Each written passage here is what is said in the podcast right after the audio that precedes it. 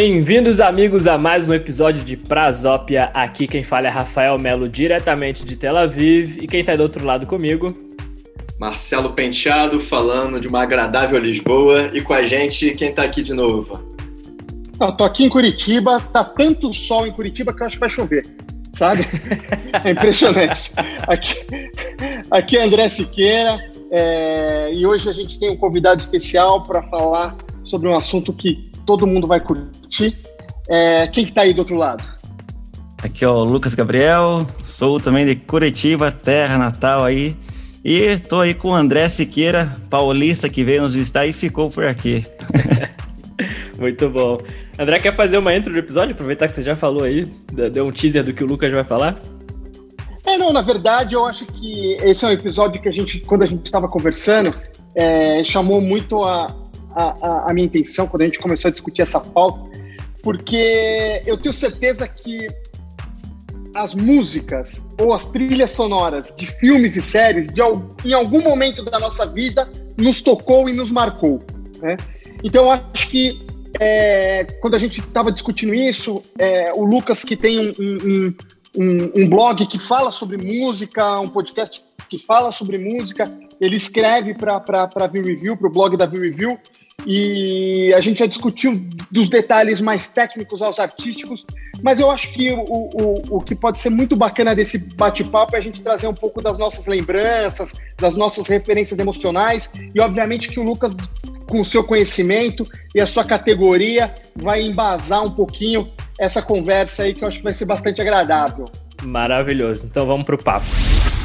É, Lucas, como a gente faz de costume aqui, a gente sempre pede para os convidados se apresentarem. Eu acho que vai ser é a forma mais simples e autêntica possível. Faz uma intro aí para o pessoal, por favor. Beleza, então, eu sou o Lucas Gabriel, trabalho aí com marketing, junto com o André e também na Viewer View. É, tenho um projeto musical aí que, que se chama Música Sem Título, onde nós temos lá um canal no YouTube e também um podcast e lá a gente fala de alguns artistas, alguns estilos que são pouco mencionados no Brasil, algumas coisas um pouco mais alternativas no Brasil, mas que lá fora são artistas e estilos bem conceituados, importantes aí na história da música. Então a gente traz um pouco aí desse lado um pouco desconhecido no Brasil, com um público um pouco mais nichado, mas que se você for a fundo você vai ver ali a importância, né, desses artistas, dessas, desses estilos. E também lá a gente fala muito também de trilha sonora, né, em nosso podcast. Então, até para deixar o pessoal que está ouvindo é, mais ou menos com a noção do que, que a gente fala, nós falamos de artistas como Radiohead, Sigur Rós, Godspeed Black Emperor, Massive Attack, Portishead, acho que a Bjork seja uma das mais famosas que a gente falou até hoje também. E estilos como post-rock, shoegaze, trip hop, dream pop, são algumas vertentes que lá fora são muito importantes, mas que aqui no Brasil não tem aí uma, uma repercussão tão grande, né?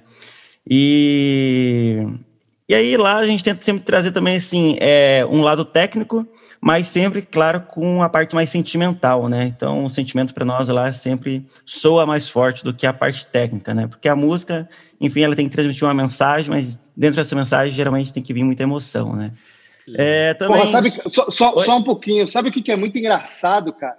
Que ele falou uma porrada de gente e eu, de fato, não aí, conheço ninguém. De tá novo, se assim, entregando assim, a idade aí, De novo. Não, é impressionante, cara. É, assim, é, eu lembro aquele, aquela, aquela conversa que a gente estava tendo sobre as funções do cinema, que a gente estava falando sobre showrunner, né, cara, sobre produtor executivo, o dia, uhum. é, foi mais ou menos isso que eu senti agora, cara, porque eu não sei absolutamente quem é ninguém que o Lucas falou, acho que só a Bjork, eu acho que eu, que eu sei mais ou menos porque disputou o Oscar, sabe? É... Mas sabe o que é engraçado? É que esses artistas, todos eles têm alguma música que você já ouviu.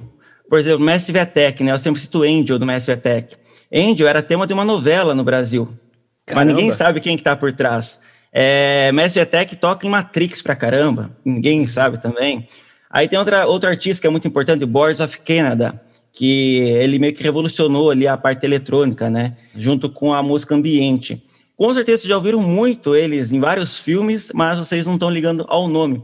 Porque isso também está na cultura do brasileiro, né? Ouvir o tema, o ritmo, mas não ir atrás da obra completa do artista, Sim. né? Que é um dos Só temas o... que eu quero abordar aqui também. Só o CD da novela, né? Que o pessoal comprava é... antigamente. É, mas, É, mas Rafa, você tá, falou, entrou num ponto que é bastante interessante, cara, porque há pouco tempo atrás a gente tinha uma, uma trilha sonora nacional e uma internacional, né? É, sim. E, e, e isso, é, quando caía, no, no, quando chegava no mainstream, obviamente, que a novela tinha um alcance absurdamente maior, e a gente não tinha nada de internet ainda, cara, a gente não tinha nada de MP3, de baixar música, não existia isso, cara. Então as referências que a gente tinha partia muito das músicas e dos cantores que entravam nessas trilhas sonoras. E se for parar para pensar, a grande maioria das pessoas que escutavam essas músicas nem inglês entendiam, entendeu? Uhum. Então era muito mais de uma, uma pegada, um, um, toque de quanto aquilo era sentimental e de quanto aquilo é, impactava na história do que uhum. propriamente de conhecer o artista. Eu acho que abrange, hoje, hoje, graças a Deus, a gente tem uma capacidade de abrangência muito maior, né, cara? Total, exato. E eu queria entender como é que foi, na, na verdade, como acontece a conexão entre o Lucas e André, assim, só para eu poder entender na minha cabeça e, e a história progredir. Não, na verdade, o, quando eu comecei a pensar no review, eu convidei um amigo para entrar num projeto comigo. Ele falou assim, cara, eu não faço isso que você está precisando, mas eu tenho um cara que trabalhou comigo já que eu vou te indicar. Esse, esse meu amigo Cleiton, inclusive, ele, é, ele toca, ele é músico, e ele indicou o Lucas. E aí, cara, o Lucas, eu e o Lucas, a gente começou a trabalhar. O, o Lucas, na verdade, ia prestar um serviço para mim. A gente, porra, a gente se cachou assim, começou a trocar ideia, não sei o quê. É, ele pirou no projeto da View Review e eu percebi que fazia sentido convidar ele para ser meu sócio. E aí, hoje, o Lucas é meu sócio, a gente já, já tem, inclusive, um terceiro sócio mas o Lucas está desde, o desde o começo aí nessa batalha aí da review, desde o comecinho, o cara tá, tá me aguentando.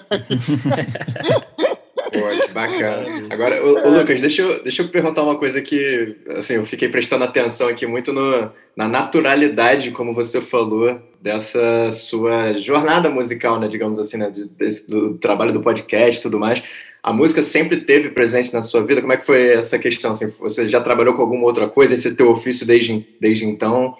Como é que é essa Não, relação aí? É, minha profissão, minha carreira profissional mesmo é direcionada com marketing, publicidade, né? A música, na verdade, ela é, entre aspas, um hobby, mas é aquilo que eu mais amo, é aquilo que eu mais gosto de fazer. Então, desde ali dos meus 12, 13 anos, sempre aprendi instrumento musical, busquei é, conhecer um pouco mais sobre música, mas foi caindo na internet mesmo, né? Na época tinha o Orkut, as comunidades do Orkut e tinha os fóruns, né? Hoje em dia tudo é centralizado dentro do Facebook com os grupos, mas antigamente tinha os fóruns e as comunidades do Orkut. E eu assistia muito MTV na época e tocou uma banda no EMEI 2006 que é o Muse, conhecido, mas na época era bem desconhecido, e eles tocaram uma música chamada Starlight. E eu fui assistir o EMEI na época por causa do The Killers e do Kine, que eram duas bandas já conhecidas no Brasil, né? Tinha um Somebody Told Me aqui no Brasil rolando Killers, estava em, em alta e Everybody Change do Kine também, que era um, é um clássico aqui no Brasil, essas duas músicas. Eu gostei muito do Muse. E aí eu procurei entender mais o que é o Muse, como que funciona, quais são suas músicas. Eu aprendi o que era uma discografia de uma banda, o que eram álbuns, o que eram b-sides, o que eram singles, como que uma banda realmente entrava numa turnê, como que era um processo de composição. Enfim, eu mergulhei a fundo mesmo na música. E do Muse eu caí no Radiohead. E o Radiohead, daí sim eu fui bem fundo, né? Eu fui conhecendo vários outros artistas, porque o Radiohead é uma daquelas bandas, eu gosto de falar que ele permeia o mainstream e também o underground, o alternativo. Então ele consegue pegar uma boa parte do público mainstream, que quer só ouvir uma música tranquila e tudo mais, e aquele público que realmente quer ouvir uma música diferente, mais experimental, uma música que aborda mais o lado artístico e criativo e não o lado pop. E uhum. daí, então, desse lado mais alternativo do Radiohead, eu conheci um monte de artistas que, assim, é, hoje em dia eu falo com uma naturalidade, né, de alguns artistas ali, Messi Vetec, Portishead, tem um monte de artistas, porque aqui no Brasil eles realmente são barreiras, mas se você for pesquisar, por exemplo, os 100 álbuns mais importantes britânicos, o Messi Vetec tem dois no top 10, né, enquanto o Pink Floyd tem um, dois, o Led Zeppelin tem um, então, assim, uhum. lá na Inglaterra, o Mestre Tech ele é tão importante ou mais do que muitas bandas que para nós é aqui no Brasil são a, as maiores, né? Uhum. Eu sempre gosto de comparar com o ACDC. O ACDC, apesar de ser a banda que mais vendeu um disco, né? Tem o disco mais vendido da história. É, na Inglaterra, eles não são tão importantes como o Portishead, o Massive Attack ou o próprio Radiohead. Né? Uhum. Então, assim, é, às vezes a gente tem uma distorção do que realmente é, é, importante na música, porque aqui no Brasil a gente é baseado muito é, no hit, no sucesso, no que Sim. realmente a mídia propaga, né? Sim. E quando a gente realmente se aventura para o lado musical, a gente começa a entrar nas partes sonoras, artísticas mesmo, né? Uhum. Por exemplo, eu hoje em dia, particularmente, não consigo ouvir muito hard rock mais, porque bateu o teto, enjoou, Esgotou. é aquilo. Sim. Exatamente. E aí você começa a procurar outras vertentes, né? E aí é um, é um mar uhum. fundo aí. Exato. Uhum. E aí eu queria agora juntar. É, é, você ia falar alguma coisa, Marcelo? Não, eu acho provavelmente o mesmo caminho que você, juntar os dois mundos aí, mas vai. Exato, agora eu quero juntar os dois mundos, a música e o cinema. E acho que eu vou começar por uma pergunta que talvez não seja muito justa, porque talvez seja difícil para você, mas qual é, qual é a sua referência do tipo a melhor música ou a melhor trilha de um filme clássico que marcou alguma coisa Ah, assim? o André sabe. Cara, pra mim, pra mim, assim, trilha sonora que eu só de pensar nos temas, nas passagens, para mim é a trilha sonora de Senhor dos Anéis.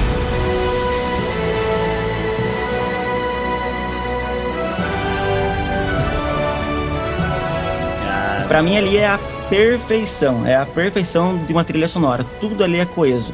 Tem a sensibilidade da história, então a trilha sonora bate com os personagens, bate com a história.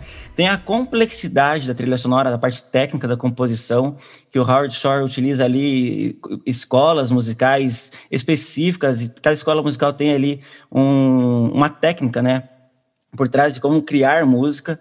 É, Cara, na verdade, assim, tudo é muito perfeito, desde as cenas, sabe? Parece que assim, ele estudou, ó, pra essa cena vai esse tema aqui, ó, que vai casar. Para esse personagem vai esse tema. Então, no Senhor dos Anéis, para mim, ali é a perfeição de uma trilha sonora. É, o, é a que eu mais gosto, né? Eu ouço só a trilha sonora, não preciso nem do filme. E eu gosto muito do Tolkien, né? Eu leio o Tolkien, então Sim. é uma combinação para mim perfeita. O filme é bom, é uma boa adaptação, é uma excelente adaptação, e a trilha sonora está à altura. Uhum. E né, para até não mostrar que eu sou tendencioso ao Tolkien, já o Hobbit, eu não, eu não gosto do como a trilha sonora funciona no Hobbit.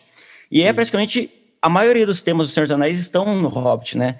Só que é, não tem a sensibilidade artística do Senhor dos Anéis.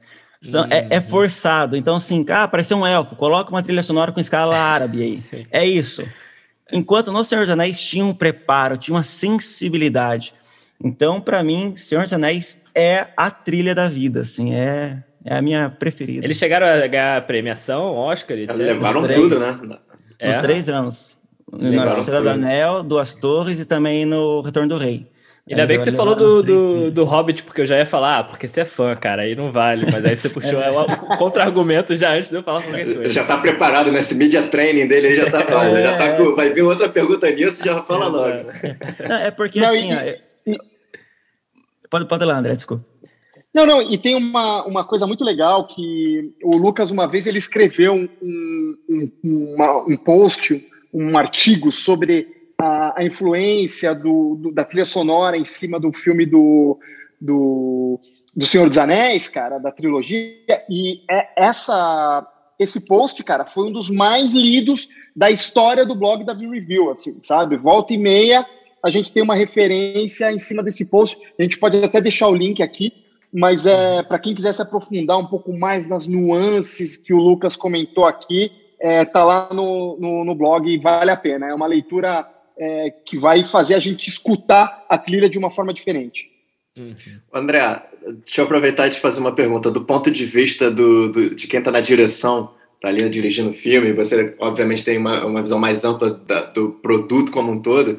Como costuma ser esse bate-bola aí com quem traz a trilha? Cara, é, na verdade, esse é um dos últimos processos que a gente, que a gente tem quando a gente está finalizando um filme, né? Até porque é muito prudente que a trilha sonora seja montada em cima das cenas prontas já, uhum. até para que ele possa é, para acontecer o, o, que o Lucas falou, né? A cena faça sentido com a música, né? Então. Exatamente. E aí o compositor, cara, pode brincar nos detalhes, assim, sabe? Então você pega Ennio Morricone da vida, sabe, cara? É, é, é, como que é o nome daquele outro, Lucas, que fez, é, que trabalha muito com o, o Nolan?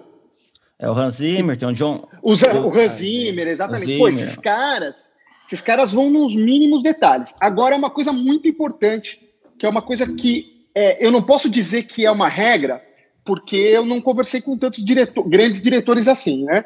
Mas eu vou te dar um exemplo que acontece comigo. Eu pontuo muito cenas chaves baseado em algumas músicas, que não necessariamente eu tenho autorização para usar no meu filme, tá? Então, eu vou te dar um exemplo. Eu, eu, filmei um, um curta-metragem, tinha uma cena que, para mim, aquela cena era a cara de uma música do Closer, por exemplo. Então, eu levei aquela música para o set, um pouquinho antes de gravar, a gente cria uma ambientação com aquela música, porque a música faz a gente alcançar determinadas emoções um pouco mais fáceis. Uhum. Então, eu uso isso tanto para os atores quanto para quem vai montar a minha trilha sonora, a minha Legal. produtora de áudio. Normalmente, a minha produtora de áudio que vai lá, ó, putz, ó, eu quero uma música, a referência é essa. No meu segundo cortometragem, eu trouxe uma referência da chegada certo? Então, a, a, música tema do meu segundo filme foi baseado naquela música, porque ela chega na emoção exata quando eu criei aquilo para colocar, para filmar e para colocar na tela. E, e uma, uma, última pergunta, só para também não monopolizar a conversa. Mas, por exemplo, e acontece o contrário também, André, de às vezes, é, por input de quem vai ajudar na trilha ou, ou qualquer outro input esse pensamento, essa preocupação musical que você está ali também impactar em como você vai gravar? Fala assim, cara, talvez tenha que dar um close aqui ou, ou, ou coisas assim?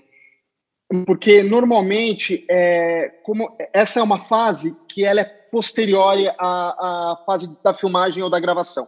Cara, eu não posso dizer o que acontece, por exemplo, com o Hans Zimmer, por exemplo, que é um cara que, quando ele é contratado, ele é contratado já com, cara, com status de ele é tão importante quanto a, como o protagonista, como o Tom Cruise que vai fazer o filme Missão Impossível, Total. entendeu? Sim. Ele é tão importante quanto. Então, eu não sei te dizer, e eu acredito até que exista uma relação muito próxima do diretor com o compositor, desde o processo de composição do filme.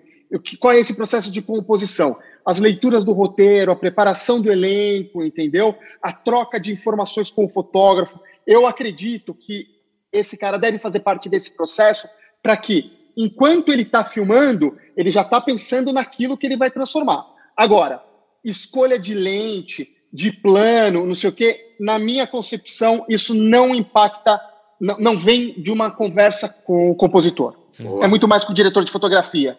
Mas e quando acontece o caso do cara, ele cria a trilha em cima do filme? E como é que você. É, não existe esse momento que você falou, por exemplo, de apresentar, apresentar a trilha para os atores e criar a ambiência, certo? É uma coisa mais. O Lucas. Tem, tem um exemplo de si que é bem interessante, né? Já que o André pegou o Zimmer. Eu estou produzindo meu disco, né? E esse produtor do meu disco, ele fez um curso com o Zimmer em Londres mesmo, né? Caramba. E o Zimmer contou muitas histórias sobre como foram a composição de vários filmes, né? Então tem dois exemplos aí que é muito interessante. Pro Batman, pra trilogia, trilogia do Batman, principalmente no Cavaleiro das Trevas, que tem o Coringa, uhum. o Nolan passou como era o personagem pro Zimmer. Falou, ó, a gente tem um personagem que ele é insano, é caótico. Uhum. E sempre quando aparece o Coringa, o tema do Coringa, ele é um celo, que ele fica puxando o celo lá da, da parte mais grave do instrumento até, o, até a mais aguda, mas muito lento, mas muito lento.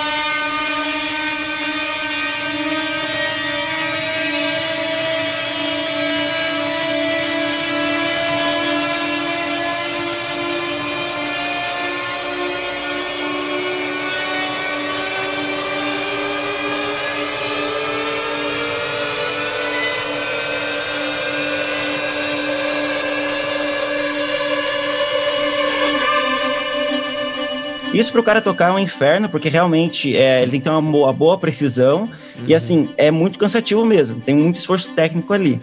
Por que, que ele fez isso? Porque parece que a corda vai estourar a qualquer momento. Então o Coringa é isso, parece que a qualquer momento o negócio vai explodir, vai estourar.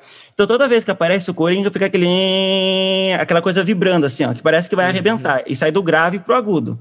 Então isso uhum. causa um desconforto, uma sensação que o negócio realmente é, pode acontecer qualquer coisa aqui, entende? Então, ele focou no personagem, como o André falou, ó, tem tal personagem que é assim, o Nolan escreveu como que seria o Coringa para ele, e ele desenvolveu esse tema em cima do Coringa. Já no filme Interstellar, é um caso bem curioso e realmente diferente. O Nolan chegou para o Zimmer e falou assim: ó, o filme vai ser centrado na relação pai e filha, e vai ter uma questão ali de nostalgia, de perda, de falta, de sentir a falta de alguém. E o Zimmer só tinha só essa informação, mais nada. Ele não sabia que era um filme de ficção, ele não sabia que era um filme, nada, de astronomia, nada. Era só isso. E ele desenvolveu o tema de Stay, né? Que são aquele pianinho, né? Só duas uhum. notas, e aí ele cai ali para um outro acorde. Mas são dois acordes o tema inteiro. E, cara, é muito louco, assim, esse tema, porque você, com duas notas, você já entrou ali no tema. Então, uhum. o que, que ele fez? Com duas notas, eu crio ali uma questão delicada e simples, porque eu só tenho só um balanço aqui e a gente fica fixo. E o que, que ele faz? Aí a gente vai entrar um pouquinho para a parte técnica da música mesmo, né? Toda música tem uma tonalidade, que é o tom, e isso é biológico nosso. Nós queremos encontrar o tom de uma música, porque o tom é, é a nossa casa, é o nosso conforto. Então, o Zimmer, quando começa a tocar Stay, ele não começa no tom. Só que geralmente toda música, a primeira nota, geralmente, ou a última nota de um ciclo, de um compasso ali, no final de um, de um ciclo que a gente chama, é o, é o tom. Uhum. E isso é biológico, a gente grava dessa forma. Só que o que o Zimmer fez? Ele ficou lá uns dois minutos só nesse piano, e a gente falou, ah, beleza, esse acorde aí é o tom da música. Só que depois ele avança um pouquinho e cai no tom verdadeiro. Qual que é a sensação que passa? Que alívio, Quando a né? gente Cara, é assim, nossa, eu estou nos braços da minha mãe. É essa, é essa sensação que ele causa. Só que a gente não sabia. E a gente fica naquela, naquele suspense naquele negócio, nossa, eu, tô viajando aqui. Tá Sim. Tá muito doido. E quando a gente cai no tom certo, cara, é um alívio, assim, é, uma, é aquela esperança, aquela explosão de emoção. E isso é, é assim, é biológico, tá? É, a, a, a, gente procura o tom da música, não tem jeito. Então, assim, é uma sacada muito inteligente, porque o, o Nolan falou assim, ó, é relação pai e filha. Então, beleza. Eu vou mostrar que o negócio está instável, que tem uma falta aqui, a, a uhum. Murphy, no caso, sentia falta, né, Sim. do pai. E aí chega uma hora que ela encontra o pai, que é a hora que chega o tom da música. E é essa uhum. sensação que passa. Então, assim, é um caso raro de acontecer realmente do compositor fazer a trilha com mínimas informações. E até eu tenho um documentário sobre os bastidores da trilha do, do Interstellar. E o Nolan fez isso de propósito. Falou, cara, eu quero que você foque no sentimento e não no filme. É o sentimento que eu quero que você traga. E é isso que o Zimmer fez, para mim, assim, outra, outra trilha assim, magnífica. Deu certíssimo, porque esse deu filme é maravilhoso, certo. né, cara? É. Cara, que informação e... boa essa que você falou, na verdade. Eu não sabia disso e faz muito sentido e muito legal, muito legal. Não, isso, isso é muito legal, porque a forma como isso quebra uma cadeia criativa e gera uma criatividade maior ainda, isso é muito bacana, entendeu? Total. Agora, é um, é um outro nível de relação, né, cara? E por isso que às vezes a gente, putz, como cineasta, a gente fica um pouco cabreiro quando a gente vai, sei lá, apresentar o um filme num festival, por exemplo, e a caixa de som tá uma porcaria, sabe? É, Ou quando você vai no cinema, cara, e a caixa de som tá com zunido.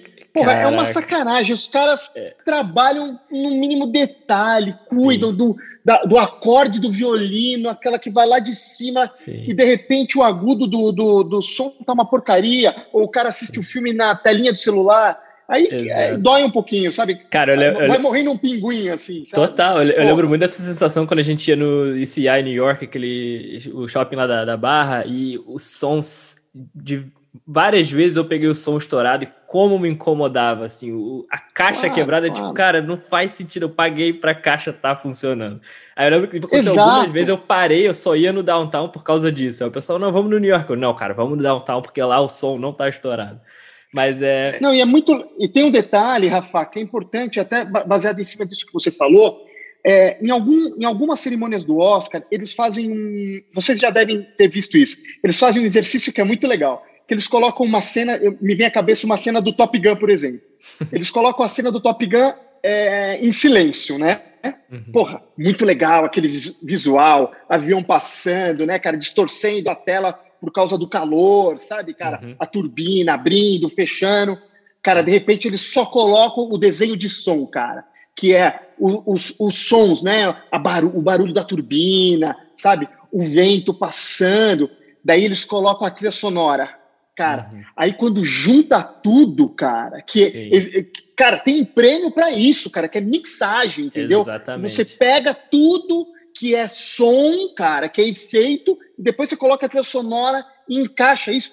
Cara, isso ganha uma, ganha uma magnitude, cara, uhum. que, é, que, porra, que é sensorial, assim, cara. Exato. A gente é, assim, é, tão maravilhoso quanto experimentar uma comida de um restaurante Total. três estrelas Total. Michelin, entendeu? Total. É sensorial, Exato. cara. A última né? vez que eu lembro dessa sensação foi agora assistindo 1917, certo? fui ao cinema, foi exatamente isso que você está falando. Não só a imersão visual, óbvio, mas eu me senti dentro do, do filme. Isso é sensacional. É isso mesmo. é engraçado que tem um, tem um quê de injustiça também, do, de quase que para muita gente, eu em certa parte me incluo nisso, você às vezes só percebe quando tá ruim, né? Às vezes o negócio foi tão bem feito que, assim, para você tá é. tá tudo funcionando. Ele falou assim, do Senhor dos Anéis, eu lembrei, caramba, Senhor dos Anéis tem, que deve ter uns 15 anos aí, né? Vamos lá. Sim. Eu lembro que eu amava também, falava assim, cara, muito bom isso aqui, cara. E, e tudo tem essa sensação do encaixe, né? Mas, mas é diferente, por exemplo, de, sei lá, vou citar outro exemplo, espero que vocês reconheçam como positivo, que para mim é, mas o Into the Wild, né? Tem Sim. a trilha sonora uhum. do Ed Vedder. Mas ali a princípio, na minha cabeça, faz até mais sentido porque você está encomendando pro, pro, porra, pro vocalista do Pearl Jam, cara. O cara de música ele entende. Então, assim, aí, e ele vai lá e compõe toda uma, uma série de músicas mesmo, né, que você pode ouvir depois. Mas é, você lembrar só da, da, da, outra parte, né? Música no sentido sem, sem letra, né, só a trilha cara, mesmo, cara. É, é, inter... é Interessante isso aí que você falou, porque eu, eu, li, eu li que o Ed Vader criou a trilha em cima do livro. E alguns, muitos anos atrás, eu tentei ler o livro, eu achei o livro insuportável. Então, eu não sei como. Ah, eu travei? Vocês ouviram falar? Eu vi, eu vi. Seguiu. Tá. Então, eu não sei, na verdade, como o Ed Vader criou a trilha em cima do livro, porque eu realmente não gostei. Eu espero que ele. O é, André, é, é mais o André tem um bastidor dessa história, com certeza, é, cara. É mais uma prova que ele é um gênio, só esse ponto que eu queria botar. É, é, eu acho que é, é, muito mais simples do que qualquer coisa, o Lucas pode até me ajudar, mas é sentimento, cara. Porra, é sentimento. Você tá lendo aquilo lá, aquilo deve tocar a tua alma de alguma Sim. forma, no caso, tocou a dele, e o cara foi capaz, cara. É o inexplicável da arte, né, cara? É a beleza do inexplicável da arte, cara. Exato é, é, é, a sensação. Eu, eu não sou músico, para tocar campainha eu desafino, cara. Mas assim, é, esses caras que têm esse dom é uma capacidade auditiva tão delicada, Sim. cara, que a gente, como seres humanos normais, a gente talvez nem perceba, mas é aquilo que a gente, que o Marcelo comentou, a composição de tudo, ele transforma. E tem um detalhe importante também, né? Tem muita trilha sonora que ultrapassa o filme. É, com certeza. Né? Quer citar alguma? Eu, eu pensei em uma, eu pensei em uma, hein? Vai lá, cita aí. Vamos lá, vamos lá, vamos discutir. Tubarão? Você quer dizer tubarão? Olha aí. A trilha, a trilha é mais, é mais marcante que o filme em si, para mim, pelo menos. É, eu concordo com o Marcelo nesse ponto. Existem crianças hoje em dia que conhecem a trilha como trilha de tubarão, mas não conhecem o filme. Então, ele tem um ponto aí. É, sobre... Eu posso concordar com essa? Eu não posso concordar. continua, Lucas, continua.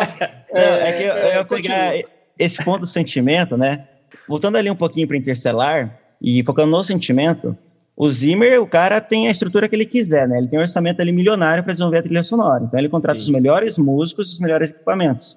Mas pro Interstellar ele fez questão de pegar um órgão de igreja, né? De tubos.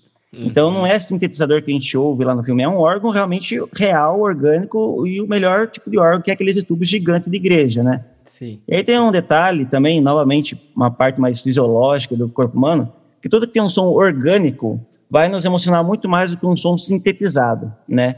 Porque o som orgânico ele tem ondas que são variáveis, então nunca é a mesma onda, sempre é uma onda diferente. E isso causa algo humano, porque é imperfeito. Então o Zimmer ele é um cara que usa muito, ele faz questão de usar algo orgânico para emitir um som às vezes entre aspas sintetizado. Inception a gente tem isso, Interstellar a gente tem isso, né? Mas, é, sobre essa parte de sentimento, aí é um cálculo, né? Vou fazer algo orgânico para impactar mais a emoção. E é isso que eu ia entrar em, aqui, né? Uhum. É, tem o um equilíbrio entre a técnica e realmente o talento do cara de realmente conseguir atingir ali a emoção, né? É, entregar uma música que realmente emocione. E aí tem mais ainda o cara estar conectado com a obra. Então são algumas variáveis. Mas sobre a parte técnica e a parte da emoção, é, se pegar ali o filme Tubarão, por exemplo, né, do John Williams, John Williams também é um gênio, né, o cara fez um monte de coisa. É, mas o que acontece? O John Williams ele é um gênio para criar temas. Ele sempre criou bons temas. Então, se pegar lá Aprenda-me Expor Capaz, que também é com o Spielberg e ele, cara, o tema do filme é, é, é o filme, entende? Sempre uhum. quando começa a tocar, você fala, putz. E no Tubarão, o que, que ele faz, né? É, ele usa uma escala árabe, que a gente chama, então, na música a gente tem as escalas, que são sequências de notas, para a gente chegar ali num tipo de, vamos dizer assim, de tom, né? Então, nós temos escalas maiores escalas menores. De forma bem grosseira mesmo, a maior é para emitir uma coisa feliz, alegre, e a menor é uma coisa triste, mais uhum. reflexiva. Sim. E dentro da menor, a gente tem a menor harmônica e melódica. A melódica é mais triste ainda e a harmônica é uma coisa um pouquinho mais aterrorizante. É triste, uhum. mas com um terror. Uhum. E o, o, John Williams ele utiliza essa harmônica que ela tem uma segunda, ela tem uma sétima maior e uma segunda menor, se eu não me engano. O que, que eu quero dizer? Numa escala a gente tem as notas naturais e as, vamos dizer assim, as sustenidos ali que a gente chama, né? Sim. Que são os bemóis. Então, pega um, isso, a gente tem um piano, as teclinhas pretas do piano. Uhum. Ela tem um meio tom, então, se você tocar a, a nota de trás e esse meio tom, geralmente vai, vai causar uma desafinação, uma tensão, porque elas estão muito próximas. São uhum. frequências muito próximas. Isso causa tensão. O que o John Williams faz no tema do tubarão é só isso. Ele fica brincando com um tom e um meio tom dele. Tan, tan, tan, uhum. tan, tan, tan, tan, tan, tan. É tensão pura isso. Tipo, é, é uhum. é, extremamente tensionado. Uhum. Então, o que acontece? Ele pegou a técnica, pegou uma escola, uma técnica, falou, cara, o que, que eu preciso para causar terror? Uma técnica. Ele foi lá, olhando os manuais, e um músculo, cara, meio tom, junto, raspando no outro, vai causar tensão em qualquer um. Qualquer um vai causar tensão. Ele trouxe isso para o filme do Tubarão. Então, assim, algumas soluções são simples. Por exemplo, o, o tema do Tubarão, gente, tecnicamente é muito, muito simples. É Qualquer criança simples. aprendendo teclado toca o, a trilha. Pega ali e é. faz assim, ó. Exato. Exato. Só que o que acontece? Entra naquele fator que o menos é mais. Então o cara não quis encher, criar uma ópera, um, sabe, uma coisa gigante. Falou, cara, eu preciso causar tensão, terror, da forma mais crua possível no ser humano. Genial. E, cara, ele fez um dos temas mais famosos do, da história, Sim. né? Que é o tema de Tubarão. Não, brother, e eu, eu, imagino o Spielberg falando com ele, né? Negão, o negócio é o seguinte, cara, o robô quebrou. eu preciso criar atenção, senão eu não tenho filme, cara. Eu meti uma câmera ali em primeira pessoa, cara, para fingir que são os olhos do tubarão, entendeu? Exato. E uma perninha batendo assim. Meu irmão, eu quero que essa galera no cinema segure na poltrona. Eu, eu tenho. É, é, foi esse o briefing, entendeu? Sim. Porque deu, não tinha alternativa, cara. Não tinha alternativa, o cara não tinha para onde fugir. Entendeu? Uhum. Então, é, aí que tá a genialidade. É que nem o Lucas falou, porra, é uma coisa muito simples, é muito simples. Mas, meu, encaixa lindo, cara. Aquilo salvou é. o filme.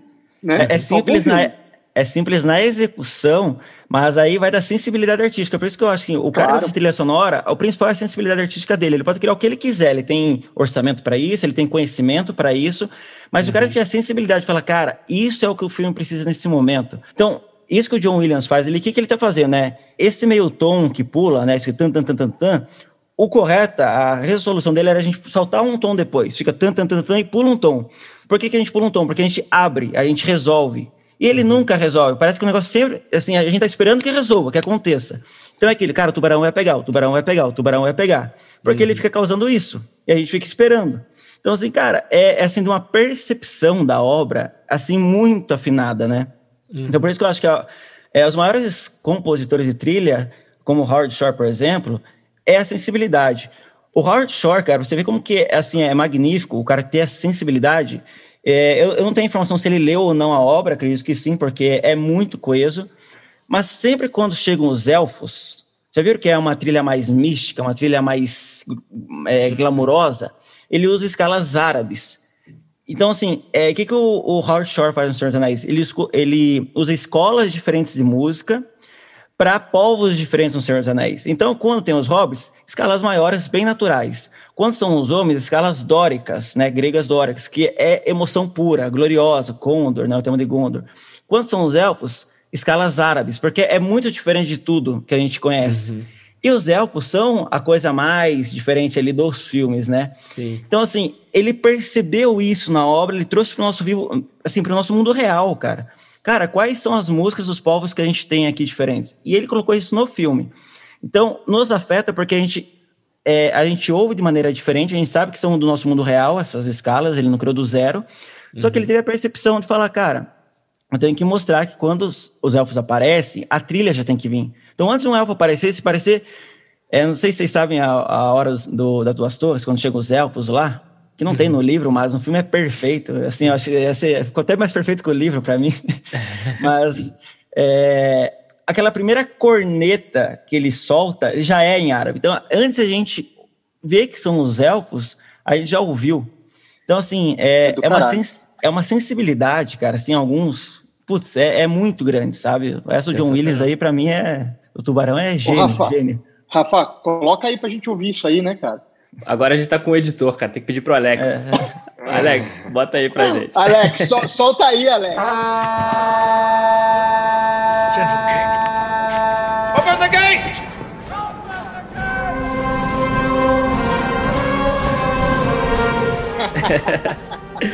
É... E Rafa, pra você, cara, que trilha, que trilha te marca aí na primeira então, lembrança? Então, cara, é difícil escolher, mas eu, eu queria, na verdade, perguntar pro Lucas, porque eu lembro de. Eu, eu, gosto muito do filme Inception. Até hoje eu gostaria que tivesse mais filmes, mas eu tenho a dúvida de que talvez. Sabe aquela parada assim, é melhor deixar quieto, porque foi muito bom, fazer mais pode estragar, então eu sou muito fã.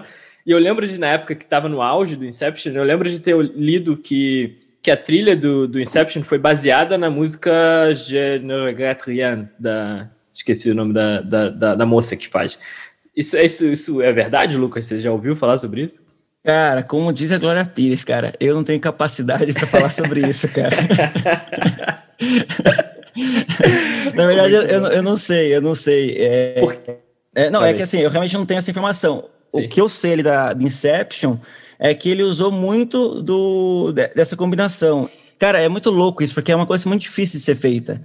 Ele emite sons sintetizados que são de origem orgânica. E ele não faz mixagem para isso. Então, às vezes, a gente acha, nossa, isso é um efeito computadorizado. Não é, cara. É um, é um saxofone uhum. distorcido ali. E é isso, cara. O mais marcante, eu acho que de Inception que ficou, que mudou um pouco a, o cinema, principalmente em trailers e filme, é o efeito Baum, né? Que tem no, no Inception, se quiser. Exato. Não, era, mas acho que era exatamente esse efeito que você está falando, que era o que eu li na época, porque eles pegaram a trilha da. da vocês sabem qual é música que eu tô falando? Aquela. Regret, né? ela, ela toca no filme, inclusive. Ela é a música que eles usam pro pra cara. Eles acordar. Exato, quando eles estão no sonho. E aí eles usam esse efeito. Desculpa. Eles usam esse efeito eles botam a música devagar, assim como você no filme entra no sonho, o tempo fica diferente, a, aquele som é a música, só que alongada. Então tudo é muito demorado e o som fica aquela tensão presa. É porque eles pegaram a música, só que alongaram. Com o mesmo efeito que acontece na história que eles estão falando, o tempo fica diferente, a música fica diferente. Então você sente fisicamente aquela diferença de tempo. Então essa é uma coisa que você eu lembro. Poderia, você poderia cantar de novo? Porque eu não peguei. Vou pular essa tava, parte aí, André. Eu tava pensando nisso, André. Ainda bem que você Uau. falou, cara. Senão eu que Foi bonito. Mas Pô, não ficou legal, vou, cara? Eu não vou gastar meu ficou francês bonito pra caramba. Não, pelo amor de Deus, não vai cortar isso, cara. Por favor. Porra, temos um talento aqui. As, as, três cadeiras do The Voice já viraram aqui no, nessa chamadinha aí. Batendo aí. Já bateram. Mas era isso, Lucas. Se puder explicar de repente, se você é. souber mais com mais. Não, é. Isso que você falou também é, novamente, sensibilidade. O cara fala, cara, o cara tá lá, então o negócio roda diferente. Né? Uhum. E, isso às vezes, aí o André até pode falar, talvez o diretor tenha, porque é, não é função do, do compositor falar, é, putz, é função também, mas assim, ele tem que ter assistido o filme, para entender a história, falar, cara, aqui a gente pode tocar ela num tempo um pouco mais, um andamento mais lento, uma coisa assim. Mas aí é, aí é uma conversa, essa, essa conversa já teve, porque é, principalmente se for uma construção de com orquestra, com, eles, essa ideia já deve ter sido trocada antes, entendeu, cara? Obviamente, ele vai é, finalizar o filme com as cenas prontas. Muitas vezes o diretor, inclusive, monta a cena, nem talvez nem é a cena final, mas ele manda para o compositor para ele ter uma ideia de como vai ser o mood para ele poder fazer a composição dele. Tá? Uhum. Nesse caso, eu também não posso dizer absolutamente com certeza, mas certamente eles já trocaram uma ideia, uma, uma ideia conceitual mesmo, sabe? Pô, essa cena é uma cena no sonho, onde o tempo passa devagar, a relação de espaço-tempo é diferente, tem um certo desconforto, isso gera um certo desconforto. Cara, todas essas informações o, o, o compositor já vai processando para tocar pau na hora que ele tiver que, que tocar. E tem uma é, outra coisa que é interessante também. Né, André? Exatamente. E tem uma outra coisa. É, muitas vezes, antes, daí, de, antes de ir para a segunda parte, existe um processo de aprovação que muitas vezes é feito pelo computador do compositor dentro da casa dele, entendeu? Então, olha, vai ficar mais ou menos assim. Aí o ah. diretor fala, porra, curti né? Uhum. Não sei se isso acontece com o Hans Zimmer, mas vamos, vamos botar isso num, num, numa, numa base normal, assim. Ó, curti. Ah, então beleza, curtiu, curti. Então beleza, agora vamos contratar o cara que vai fazer o violino, o cara que vai. Porque senão fica muito caro para você ficar tentando e errando, tentando e errando. Uhum. Então o cara já prepara, entrega para o diretor, diretor aprova. Normalmente é feita uma mixagem bem meia-boca no estúdio de áudio, assim. E aí, putz, o cara viu, puta, funciona, vamos por esse lado. Ou não, não funciona. Vamos diminuir um pouco a velocidade aqui, ali. Eu acho que, uhum. é, eu acho que é, deve ser genial você sentar numa numa mesa de edição, né, com esses caras e escutar eles discutindo conceitualmente Sim. como que eles podem transformar cada um com a sua arte esse processo naquela maravilha que a gente vê na tela, né? Totalmente, é. totalmente. Do, do Inception ali, né, esse efeito Baum que eu falei, na verdade ele é um efeito que é só um é, cara, é um efeito sintetizado, né? Eu acho que o Zimmer até usa um instrumento de sopro, depois ele distorce esse instrumento, mas é aquele que no Guerra dos Mundos do Spielberg já tinha isso. No trailer e no filme já tinha isso. Só que ele ficou muito famoso pós Inception e até quem criou esse efeito, pô, é um efeito que qualquer um poderia criar, mas o cara criou e eu acho que ele colocou no filme. Ele entrou com um processo de plágio contra o Zimmer Inception, porque o Zimmer colocou como autoria dele isto. Só que hum. é, ele pegou referência desse cara. Então tem esse negócio de efeito Baum, aí tem um problema. E se vocês forem ver todo o trailer hoje em dia, em algum momento do trailer vai ter um é dar aquela uhum. congelada na cena e fica, principalmente em filme de herói, assim. Uhum. Então, eu lembro que Inception, assim, esse efeito foi bem marcante, assim, por causa. Cara, todo trailer, todo filme tem isso hoje em dia, sabe? É, é, parece que é obrigatório ter isso em algum momento. E referência não é plágio, hein? É, referência não é plágio, né? Só faz referência igual, não é plágio. Copia, mas não faz, faz igual. Faz igual, né? mas faz diferente. É, é, exato. Bom, pessoal, a gente está caminhando para o final. Alguém quer puxar mais alguma coisa? Ou a gente já vai para as sugestões Não, eu, de quatro pés? Eu só acho que valeria a pena a gente fazer uma brincadeira rapidinho, um bate-bola rapidinho de qual é a trilha inesquecível da vida de cada um. Começa aí, André. É, vai lá. Não, não, não. Começa aí. Começa aí, vocês são os hosts, pô. O, Marcelo acha que vai escolher presença de Anitta de novo. É. Cara, tem, tem uma mais marcante que essa. Fala aí. Que é o plantão do, do da Globo, lembra? tan, tan, tan, tan, tan, tan, tan, tan. Nenhuma é mais marcante que essa pra mim. Cara, eu acho que eu vou continuar com Inception aqui, apesar de ter algumas na cabeça, mas acho que eu fico nessa. Lucas. Cara, eu acho que talvez ah. a minha memória emotiva mais longe que eu consigo me lembrar e que me toca até hoje, assim, é incrível, é a música do ET, cara. É, é, John é Williams é. Bem lembrado, bem é. lembrado. É. A música do ET é emocionante. Putz, é, aquele final do filme, eu fico até arrepiado de lembrar. É, ele se despedindo, entrando, a nave saindo e finaliza com aquele, aquele raio. Assim, puta, aquilo é, aquilo é muita poesia, é. cara. Aquilo é lindo, meu. É legal. Porra, toca aí pra mim. Como é o nome do, do cara? Alex, mesmo? pediu pro Alex. Alex. Ô, Alex, quebra essa aí, toca aí, cara.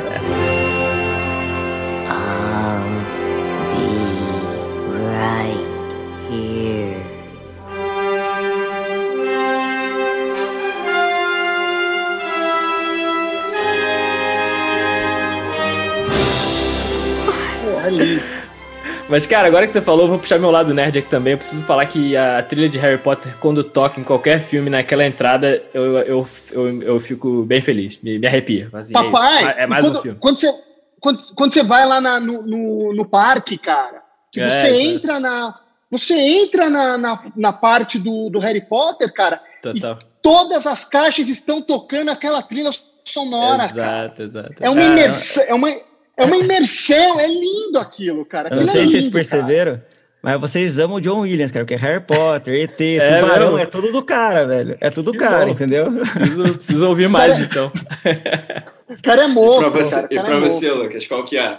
Ah, eu fico com o Senhor Anéis ainda. Pra mim, ah, Senhor Anéis. Eu queria só levantar um ponto, é que assim, vocês estão pegando referências sempre dos temas e não da trilha ah. completa, né? Olha eu aí. acho que isso é, é legal a gente diferenciar, porque assim, é, um bom tema, às vezes, é o que marca mais do que a trilha.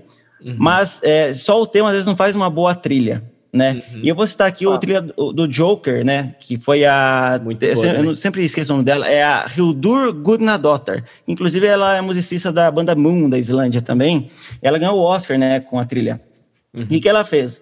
Ela juntou uma boa playlist de música, não sei se é ela que escolheu ou a equipe do filme, a produção. Então tem uhum. muita música que toca, que nos dá ânimo, e a trilha sonora dela não é responsável por nos animar, por nos causar. Ela é pano de fundo, plano de fundo mesmo, né? Então o que acontece? A trilha sonora dela é extremamente minimalista, só com celo quando o Coringa aparece. É muito, muito baixa. Então, assim, essa é uma trilha que não tem tema, não temos um tema forte, mas é uma uhum. boa trilha. Então, por que eu tô falando isso? Porque, assim, só o tema Oi, pode ir lá, Marcelo. Não, não, não. Termina aí. Ah, tá. Eu queria ah. fazer uma pergunta logo depois. É, então, assim, a gente às vezes foca muito no tema, igual Inception Time, né? Interstellar, uhum. Interstellar Stay. Mas qual que é o tema do Senhor dos Anéis? A gente tem muitos. Tem o do Hobbit, né? Tem uhum. dos homens, tem dos elfos, tem muitos temas ali. Então, a trilha num todo, é, eu, pelo menos para mim, ela é mais importante do que um tema. Exemplo, Piratas do Caribe, o Zimmer tá lá, mas o Zimmer não compõe uhum. a trilha sonora não estão achando o tema do filme. Falei assim, cara, a gente não tá achando o tema do filme, chama o cara lá. O Zimmer veio e falou assim, cara, esse é o tema, toma. Ele fez só o tema. E ele leva os créditos pela trilha sonora inteira, porque quando pensa no Piratas do Caribe, fala, é o Zimmer, mas ele não compôs a trilha, ele compôs o tema, cara. Então, assim, ah. às vezes a gente fixa muito no tema e não na trilha inteira, entende? Pô, bem interessante é isso. A gente, a gente tem começado a conversa por aqui já, porque eu, eu também fico confuso na minha cabeça, mas é bem legal o, isso. É que o, o, o, tema é muito marcante, né? É, o exato, é, é, o que é para mais marcar, né? Mas a trilha sonora faz é. muita diferença, né? Tem, um, tem uma trilha do Shore que é do filme Spider, que é o, o ator do que fez Voldemort. É, é Ralph... Uhum. Ralph alguma Não coisa, o nome do ator. Uhum. Mas é o, o protagonista, o que faz Voldemort no Harry Potter. Uhum. E é um filme bem, assim, under, é, underground, alternativo, assim, aquele filme bem cult, que ele não tem nem fala direito no filme. E tem a trilha sonora do Shorley, que para mim é uma das mais bonitas, cara. Só que não tem um tema, assim, do filme. Só que é muito bonita a trilha. Então, uhum. assim, é, eu quis trazer só esse ponto para a gente também ter a, a, visão que a trilha é muito mais do que um tema ou do que músicas bem selecionadas. Que é uma uhum. crítica que eu fiz no Joker até. Falei, cara, no Joker todo mundo fala assim, nossa, mas a trilha é incrível. Qual foi a que você mais gostou? Ah, quando ele tá na escada, cara, não é trilha, é a música que selecionaram. É, é faz parte da trilha, mas é uma música pronta. Entende? Então não é. Não foi a. Como é que é o nome da menina aqui? A Goodna Daughter que fez. Uhum. Ela, é, ou ela selecionou ou a produção escolheu. Uhum. Entende? Então eu só quis diferenciar isso, o que é o tema, o que é uma música escolhida para trilha e o que é composição original mesmo, né? Que é o que para mim é o mais difícil de ser feito, a composição Total. original inteira. Total. Legal, Excelente. cara, muito bom. Eu ia pedir, se, se der tempo, e vocês conseguirem fazer isso de forma muito breve também, Lucas e, André, se, se conseguir contribuir, mas e aqui no Brasil, tem alguns trabalhos que dá para destacar assim, de forma bem, bem rápida, alguns, algumas trilhas, alguns profissionais, só para a gente ter um cenário também daqui? Cara, tem, tem aquele do Santoro, é, como é que é, fugiu o nome do filme, que ele é internado. É... é o Bicho de Sete Cabeças. Esse. Tem uma trilha sonora maravilhosa esse filme. Eu não sei quem é o autor, mas a trilha sonora é maravilhosa, cara. É no mesmo estilo do, do Coringa, assim. Leve, baixa e, nossa, é linda, linda. Uhum. É, cara, de trilha... Os filmes, os filmes do Walter Salles, cara, os filmes do Walter Salles normalmente têm trilhas sonoras maravilhosas, assim, cara. Tanto uhum. a, a Bio Despedaçado, Central do Brasil, são trilhas muito preparadas para o filme, é coisa muito muito bonita, assim. Inclusive uhum. quando ele quando ele usa o silêncio a favor da, da história é, e depois entra a trilha, é, eu acho acho muito bacana muito bacana mesmo. Agora, obviamente, cara, que a gente tem a escola da telenovela aqui, né, cara? Essas trilhas sonoras, putz, era. Trilha sonora nacional vendia que nem água na Som Livre.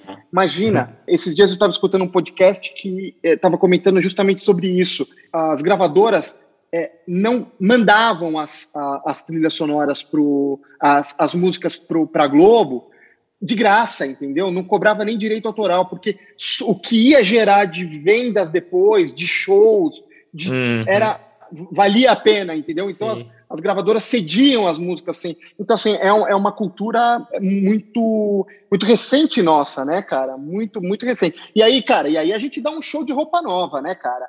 Roupa nova, é é, pô, e, e, e, é muito. É, José Augusto, né, cara? Aí a gente traz toda uma, uma coisa que hoje pode parecer um absurdo, mas Sim. que, é, cara, 10, 15 anos atrás, cara, Tava estourando. era só isso que a gente tinha.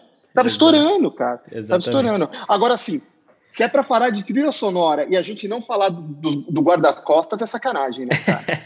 Exatamente. É um clássico. Quem, né, eu, eu, eu, pediria, inclusive, para você, Rafael, se você puder dar uma palhinha da música do Guarda-Costas da Whitney Houston e chegar naquele tom, ia ser perfeito, cara. O microfone não vai aguentar essa potência toda, André. Ok, ok. Vamos, vamos, vamos, dar essa, vamos dar esse perdido, então. Bom, galera, o papo de novo muito bom. Eu acho que a gente tem que chamar o Lucas mais vezes aí, porque ainda tem muito para explorar. Agora no final que eu fui aprender a diferença de trilha e tema, então com certeza tem muito para aprender. Mas vamos chegar para os finalmente já e Lucas, tá pronto para os quatro P's? Pô, vamos lá. Vamos lá, começa aí por onde você quiser. Cara, para ler, eu indico o livro The No Pleasures, é, feito por Peter Hook, que é baixista do Joy Division, do New Order. Né, ele conta um pouco da história dele, de vida. Ele fala um pouco da música jamaicana lá dentro das influências que eu acho bem legal. E ele fala do Joy Division, né? Que é uma banda que eu não sei se vocês conhecem, normalmente é um tipo de banda que a gente gosta de comentar. Mas, cara, eles têm muito clássico. O Legião Urbana é praticamente um Joy Division misturado com The Smiths. É isso, o Legião Urbana. E eles têm muito clássico, eles influenciaram muitas, mas muitas bandas mesmo, né? E ele conta um pouco da história do Joy Division. Acho que é bem legal. É, tem até, eu acho que é, tem até um resumo de um cara do Titãs que ele fala da importância do Joy Division para as bandas brasileiras dos anos 80. Então é bem legal para o cenário musical nacional aprender ali. E o uhum. legendário do Tolkien, né, cara? Mas assim, eu, nem, eu não gosto de indicar isso porque é muita coisa, é, é, é gosto, mas putz, o legendário do Tolkien. E que mais para ouvir? Para ouvir, cara, o nosso podcast, Música Sem Título, para quem quiser Olha, conhecer algumas bom. coisas novas, algumas legal. bandas, alguns estilos diferentes. É, olha o jabá, olha o jabá. É, aquele merchanzinho. Mas. Não, mas eu gostei muito do nome também, cara. Achei bem legal o nome. Quem gosta aí, cara, de emoção, de sentimento, lá vai ter música realmente, sim. É... Tem música estranha, mas tem música para quem gosta, por exemplo, de um Zimmer, tá, Rafael? tem bastante lá. E eu, eu, eu, indico duas bandas, uma chamada Godspeed o Black Emperor, que é uma banda de post-rock, que é praticamente trilha sonora. Eles fazem só música instrumental, então por isso estou indicando eles. Né? É muito bom mesmo, assim, é muito cinematográfico que eles fazem, sem ter ali visual. Né? Eles nem fazem clipes. E a banda Sigur Ross também, que eles têm um idioma criado por eles, o Hopelendik, o Volenska. Então eles cantam, você vai entender que eles estão falando inglês ali, mas não estão falando nada com nada, é um idioma deles mesmo, e causa muita emoção também. Então são duas bandas aí que servem para quem quer uma trilha de fundo ou sentir muita emoção, é bem boas aí. Legal. O que a gente não fez para ver, você falou? E, pra ver, eu indico o filme Suspira. Senhor dos Anéis. Ah, droga. Não, Suspira. eu indico o filme Suspira, tem a trilha sonora de Tom York, do Radiohead, uhum. e tem a Tilda Swinton nos papéis mais lindos que eu já vi de, de atriz, assim. Cara, a atuação da Tilda, assim, da Tilda Swinton nesse filme é incrível, cara. Ela faz três personagens, ela faz um idoso, ela faz uma bruxa lá, mas é assim, a imponência que ela coloca e faz mais uma outra personagem. Então, Suspiria, eu acho que é do, é do Luca Guadagnino, o diretor, acho que é italiano, 2018. Isso mesmo, é isso mesmo. Segundo o Google, é isso mesmo. É, cara, é 2018, né? Eu acho que é o filme. 2018, isso aí. Cara, é um filme. É um terror sobrenatural aqui, só para preparar quem for assistir. É. mas, mas, assim, é, é aquele neo-terror de hoje em dia, sabe? É, não tem tanto susto, é uma coisa assim mais climática. Eu indico é. esse filme, é muito bom mesmo, cara. Legal. Ele, é, ele é de 1977, é isso? Não, tem esse e tem agora essa versão nova, né? Que é uma. Como é que chama? Uma releitura. É um remake. É uma releitura. Um remake, um, uma releitura. Ah, um é. remake.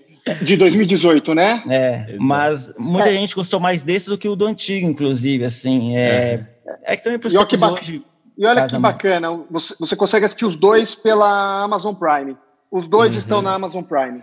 Legal. O Suspira, se eu não me engano... Viu, review ao vivo aqui, hein? Acabamos de ver. plim, plim, plim, plim. Eu acho que o Suspira, esse 2018, ele é até um original da Prime, se eu não me engano. Eu acho que é a Prime que esteve por trás do projeto. Eu não tenho certeza, Será? mas eu, eu, acho que sim.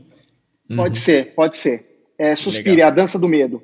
É, pode ser que seja, não tenho essa informação aqui. Mas os dois, eu sei que os dois estão na, na Amazon não, Prime para assistir. Legal. Lucas, Prazópia. Cara, eu só pensei no que eu trabalho. Prazo, Pia. Estamos fora do prazo, Pia.